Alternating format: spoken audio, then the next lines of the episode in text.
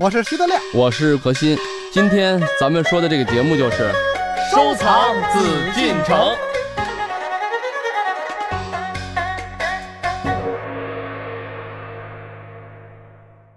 好，欢迎朋友们继续回来。今天呢，让我们和大家一起来了解镇国之宝石鼓的传奇经历。我们邀请到的是何时人也组合。公元六百二十七年，也是我们中国历史上的重要时刻，已经登基称帝的唐太宗李世民正式改年号贞观。经过多年战乱和分治的中国，进入了以贞观之治开始的盛唐时期。这个时候，人们忽然发现了上古的石之石鼓，上面有古朴雄健的文字，但却很难辨识。从此，对石鼓的考史研究就成了一个重大的课题。那么，石鼓上究竟写了些什么？这些特殊的文字究竟又有怎样重要的价值呢？请朋友们跟随我们进入到接下来的节目当中。欢迎走入艺海藏家。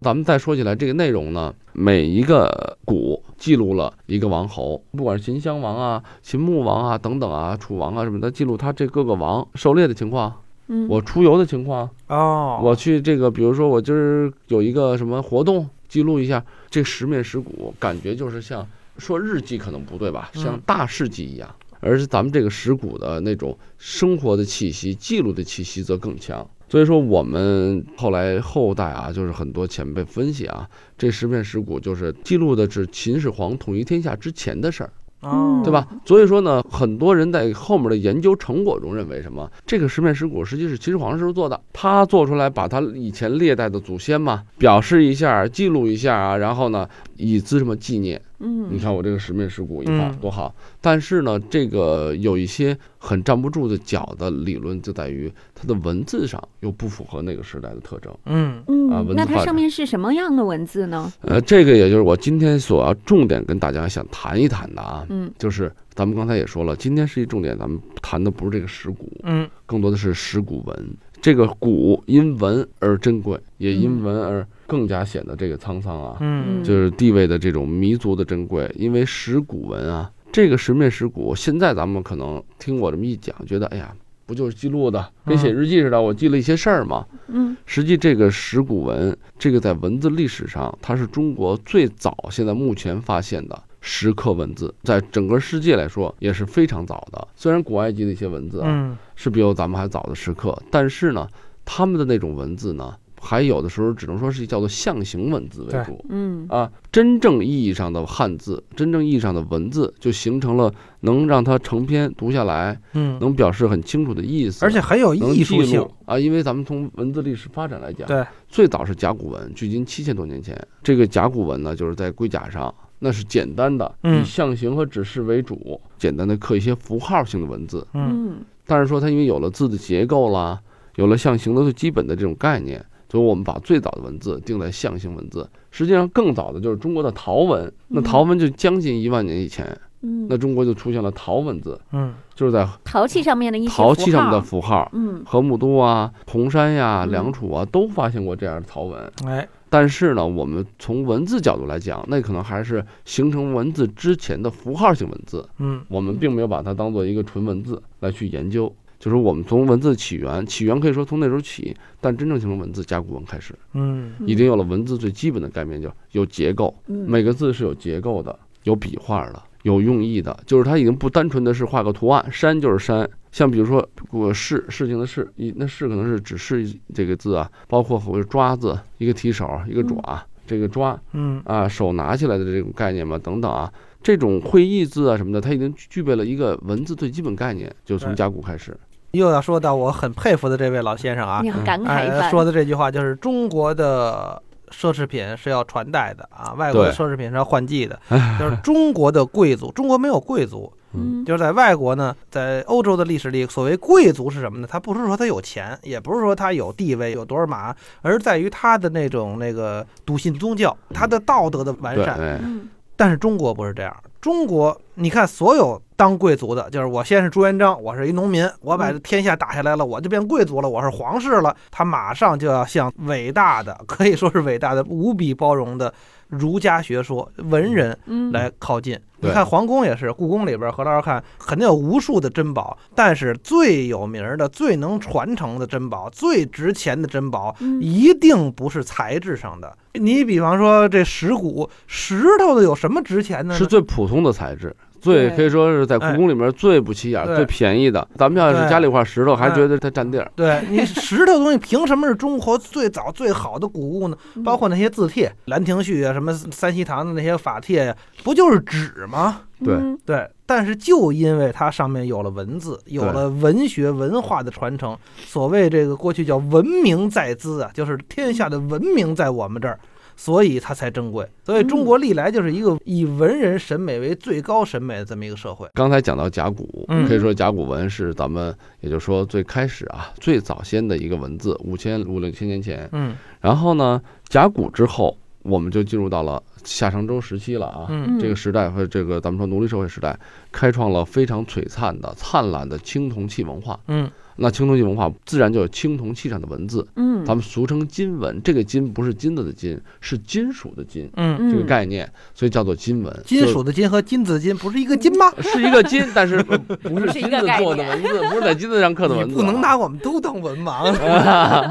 呃，此意非彼意啊，嗯字字相同，嗯意义不同嗯啊嗯。在金属上，但是这个金属呢是青青铜，青铜器青铜嗯啊，青铜器上呢，它上面刻的这些文字呢，就是典型的我们俗称金文。但是嗯这个时候的文字，咱们也知道，秦始皇是干什么的嘛？统一文字，这是他非常重要的历史贡献。嗯那他之前，咱们就说，在这各个诸侯国啊，文字并不完全一样。嗯嗯对吧？虽然有什么仓颉造字啊嗯等等，但是这么说，实际上呢，很多字的字形啊、结构啊不太一样。也就是说嗯，这个字当时很多诸侯国之间不通用。当然，有些字是通用的，大家都认识，但有些字是不通用的，很难辨识。嗯嗯就咱们现代人就辨识这些古文字，也是花非常大的力气。这些前辈们都为我们做的太多了。通过这个金属的文字之后，那就这个时候社会发展到什么？发展到最后诸侯争霸，然后就到了秦统一中国。嗯，对吗？在诸侯争霸时期，这个石鼓出现了。因为我们现在目前来说啊，就大部分人认为它就是在春秋战国时期，嗯也就两千多年前的时候嗯啊。然后春秋战国时期呢，这个段文字呢，哎，石刻文字在之前没有发现过。也就是说，中国的石刻文字的鼻祖，最早的石刻文字是在这十面石鼓上。嗯，可是这个十面石鼓上的文字，咱们就以前我们叫做大篆，俗称，它互相不太相同。嗯哎，可是到了石鼓文上，它把整个以前的大篆，嗯哎，整合起来。为什么呢？因为这我说的大篆是跟秦统一文字是靠什么统一的？靠小篆。嗯。文字的统一意味着什么？意味着咱们大家交流上的没有障碍。现在德亮是北京人，嗯。嗯。嗯，没准儿这个永丰是福建人，我是广东人，嗯。之间说的话嗯。口音可以不同，嗯。呃，听不懂，嗯，但是咱们只要往上一写字都认识。对。对沟通这这个时候他的功劳是从咱们中国两嗯千年前的时候就已经做到了。所以嗯。所以为什么这石鼓上有点字就变成了中国第一古物啊？对呀，对。因为中华文明从过去到现在两千多年，就是我封建社会啊，嗯。一直没有分崩离析，而且我们一直认为它是同一个文明，嗯。就是因为有汉字，而且嗯仅是因为有汉字，字一样，思维方式就一样，所以它是一个同一文明下的，哎，就这么一个文明圈儿。对。嗯所以为什么我们说就是这个文字啊，就这个意义对于我们来讲，它是一个什么考古？我们认为考古学上来讲，这是考古学上的最简单也最直接的证据嗯啊！它记录了这个时代的这种发现，呃，记录时代的变迁、时代的这种文化啊等等。嗯也就是说，刚才我说的，从这个金文，也就是刚才咱们说的以前的大篆，到了小篆中间的过渡字体，恰恰就是石鼓文。它既兼备了一些所谓大篆当时的繁咏的东西，嗯同时它的字的结构，它字的字形又非常的均匀饱满，刻工也很精湛。嗯字的笔画啊，能看出什么概念呢？看出了仿佛人在去写。然后呢，进入到小篆，小篆之后什么就是隶书。嗯汉代就以隶书为主，经历了汉末以后，三国两晋南北朝啊，咱们就进入了隋唐。嗯那咱们就说了，中国的这种真正意义上的，咱们现在能看得懂的字，也就是说比较规范的字，就是唐楷了。嗯。唐朝的楷书，对，楷书。一直流传到现在，咱们现在每个就是上小学的小学生应该还有这个文字的练习，嗯。这就是楷书，嗯。对吧？隶书的笔画虽然也能看得懂，结构也都很接近了，但是笔画上要求跟咱们现在要求是不一样的，嗯。嗯，而唐朝是完全一样的，只是繁体字跟简化字的问题。对嗯对吧？然后之后呢，那咱们就是说进入到了行书啊、草书啊，这慢慢书体的就是百花齐放了。所以说，这个了解了中国的文字史以后，我想大家就会明白一点问题了，就是这个石鼓文虽然说它只有这十面石鼓，却承载了当时中国华夏的文明的最基本的东西，就有了这段物证，说明我们的文化不是割裂的，嗯，对，说明我们的文明是一脉相承的。嗯。而且说从文字、从艺术角度来讲，它也是综合了承上启下，有了大篆的那种气势的磅礴，又有了小篆最基本的结体的造型。嗯。嗯。所以我想，就是这是咱们从就是了解石鼓，了解这个整个它在文字史上的地位，嗯。我们才知道这十面石鼓，咱们将来去看的时候，大家要看什么。嗯。这个实际上每一面石鼓的内容，可惜啊，现在我们实在是没有办法全部给它译出来，因为都已经破损破坏了很多。嗯但是基本上的概念我们还是能知道的，就是它不管是驾车出行啊，不管是打猎呀、我们在每面石鼓起的名字就是它我们能认识的前两个字的字首啊，因为这这鼓叫什么呀？怎么嗯区分呀？每个字字首的两个字，这一开始读的两个字，嗯，所以大家再去看，哎，有的那个朋友们在一查资料，什么什么儿诗啊、马剑等等，这嗯都是什么东西啊？嗯实际就是因为它字的字首两个字而已嗯嗯啊，就这么叫。只是给它一个命名，就让它的名字一样哈，对以便我们好区分一些。嗯，到这个文字呢，嗯我觉得就是又离不开什么这石鼓的命运，嗯嗯，对，对吧？是的，呃，这个石鼓的命运它已经，有两千多岁了，他两千多岁的人啊，两千多岁的是非常有故事的石鼓。嗯嗯呃，他的发现呢，我刚才也讲了，在唐朝，在贞观时期嗯就被发现，也就是说，他发现的历史已经是很多文字啊，很多这个书法家说刚刚开始有的历史。嗯发现之初呢，唐朝的李世民呢，嗯，他是一个就是非常有修养的，嗯而且也很懂得欣赏，有他的眼光，对他嗯很尊重。嗯他呢，就是把这个十面石鼓一看到刻这些文字，虽然他也在变嘛，嗯对吧？因为他的文字也改变了，但是嗯毕竟那个时候流传下来的东西还是更多一点儿。他当时就认为这是很有身份的、很有地位的、很重要的石面。这石鼓后来在唐末的时候就散乱了，是吧？散失了。那不就是国王嘛？嗯嗯，国王则什么呢？则嗯是咱们说了，这什么东西都不存在了。嗯，对，到宋朝的时候，它是怎么有出现的呢？因为宋朝我们都知道它的文化是相当发达的。对啊，所以嗯宋这这个，所以说好多宝物都是很有它的特点啊。它在嗯唐朝的时候已经散落，嗯最后打仗啊，嗯啊，五代十国人都丢了，嗯啊，找不到了。但是在宋朝的时候呢，一个就是史官啊，他自己很有心啊，嗯他老记着这个事儿，因为他知道嘛，历史上是记录了这个石鼓的，嗯，就是唐朝有这么石石鼓，而且这石鼓啊是很重要的。怎么到到我们宋朝没了？啊没有了呢？啊，怎么就找不到了呢？嗯他就一直在留意，嗯就让他让他给找到了，找到了九面鼓，嗯，不是还少了一十面。就是那有一面是找不到了。嗯哦，最后呢，你说奇不奇怪？他始终不忘这一面鼓，嗯嗯终于啊，经过了十几年，可能以后，在一个农民家里头，嗯嗯无意中发现变成什么了吗？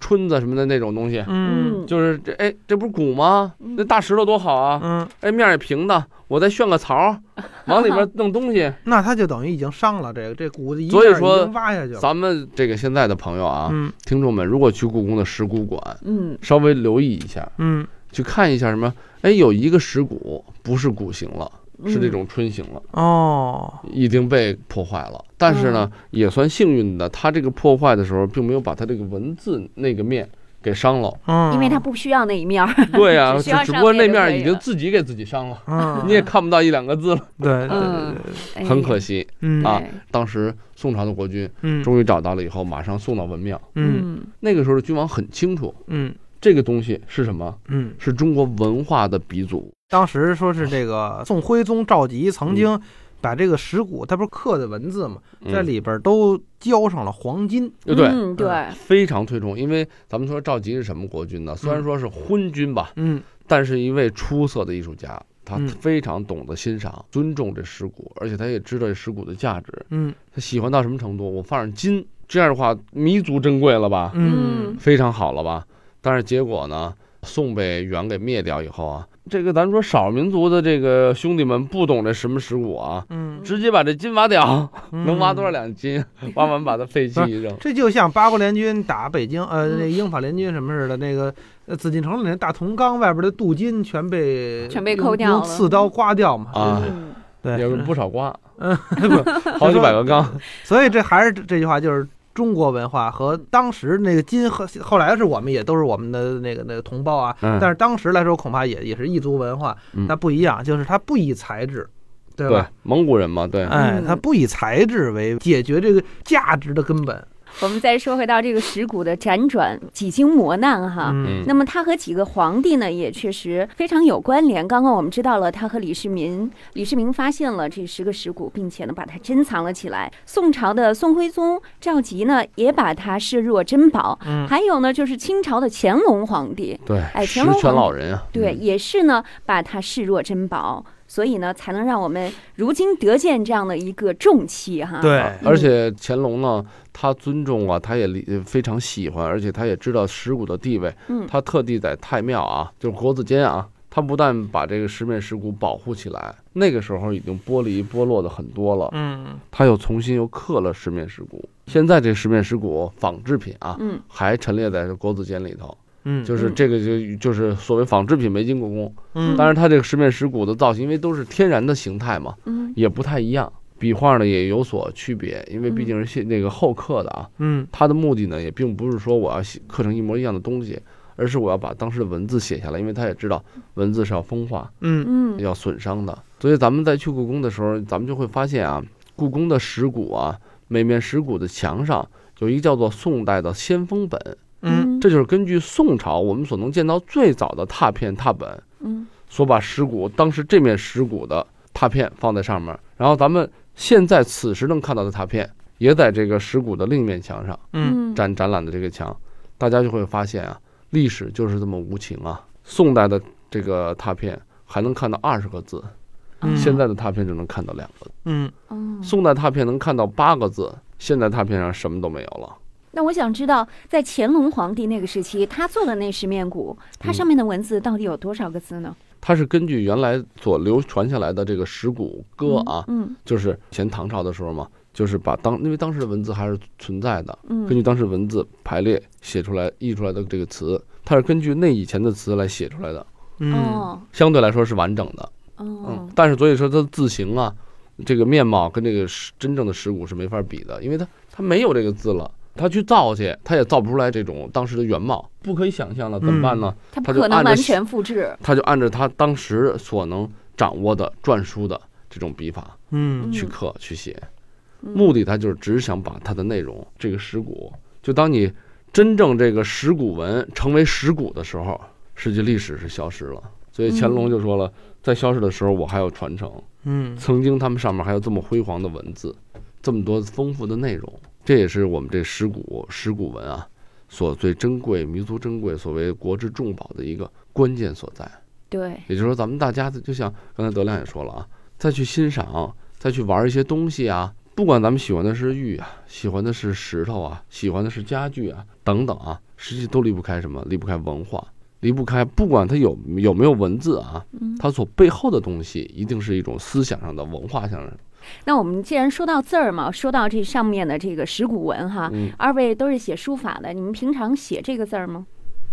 我不知道德亮接不接触，像作为我们前，因为我是搞这专业的，嗯是肯定要写的。嗯写起来也是非常困难的。为什么我说这个文字这个角度啊？你说我们为什么不写甲骨文呢？嗯甲骨文是我们作为一个创作的方法，嗯一种题材、艺术效果中我去借鉴，嗯但没有人去练甲骨，因为甲骨不具备真正的笔法跟笔画，嗯。啊，也就是说它没有书法性，是吗？它只有这个造型性，只有嗯。功能性，文字的功能性那现在也有书法家专门写甲骨文的，就是写的是效果。对。我们的创作作品也可以写甲骨的效果，嗯。嗯，但是我们的效果里面是有笔法的，嗯。跟人家原来的这个甲骨是没有什么关系的，嗯当然效果上有。嗯。